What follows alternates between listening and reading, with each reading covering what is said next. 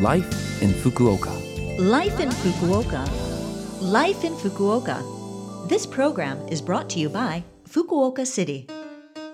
Good morning, and thank you for listening to Life in Fukuoka on Love FM with me, Colleen. This program is just a short show to share with you tips on how to live in Fukuoka City more comfortably, as well as give you useful information from the city and things to do when you're out and about. For all of that, make sure you tune in every Monday morning for Life in Fukuoka in English. Life, in Fukuoka. Well, it's the season in which we all see our electricity bills jump as we all try to survive the heat of summer. This year, though, the government has issued a request asking the residents of the country to try and conserve energy and balance out its use. Basically, what they're asking is for each household to reduce the amount of energy used within a reasonable range. Of course, cutting energy use will cut costs, so take a look at where you can reduce your energy use and save a little money while you're at it. Unplugging appliances that aren't being used will help. In English, some appliances are referred to as vampire appliances, as they'll continue to suck energy even when they seem to be off, but their little clocks or even standby mode will use energy. Computers and related equipment, video game consoles, tablet and cell phone chargers, and household items with clocks, like microwaves and DVD players, all suck energy. Another suggestion is setting the air conditioner at about 28 degrees. That's the eco mode on my machine. Or using a room fan to keep air circulating to avoid having to blast the air conditioner. Also, try not to overload your fridge. It heats up as it tries to keep things cool. And don't spend too long with its doors open as you look for an afternoon snack or try to figure out what to cook for dinner.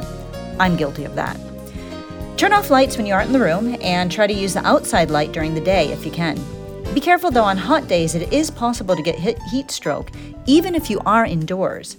Elderly people and young children are especially susceptible. So, reduce what energy you can within a reasonable amount, but don't forget to take care of your and your family's well being and health.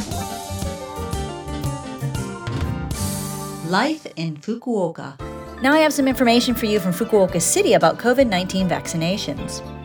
Fukuoka City has been working toward making sure everyone who hopes to be vaccinated can do so with peace of mind.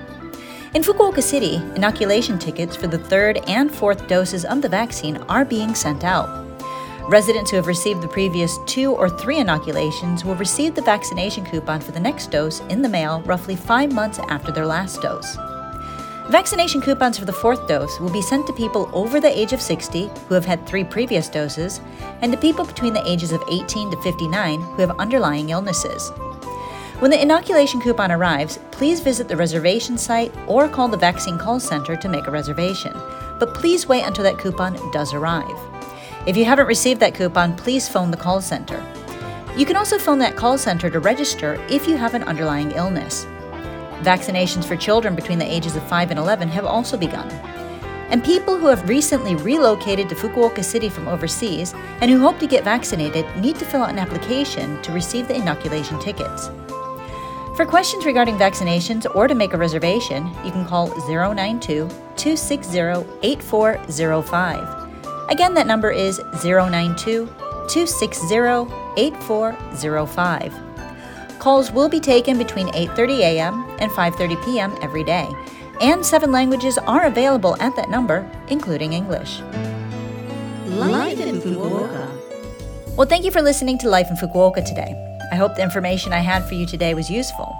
You can listen to this program again as a podcast or see the contents of today's show, especially if you need that phone number again, if you go to the Love FM website and look for this program's page.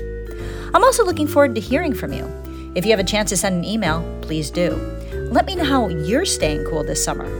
The email address is 761 at lovefm.co.jp. Again, that is 761 at lovefm.co.jp. All right, well, today I'll leave you with Danger High Voltage by Electric Six. You can sing it as you find all those energy vampires in your house. Have a great day, and I'll speak to you again next Monday.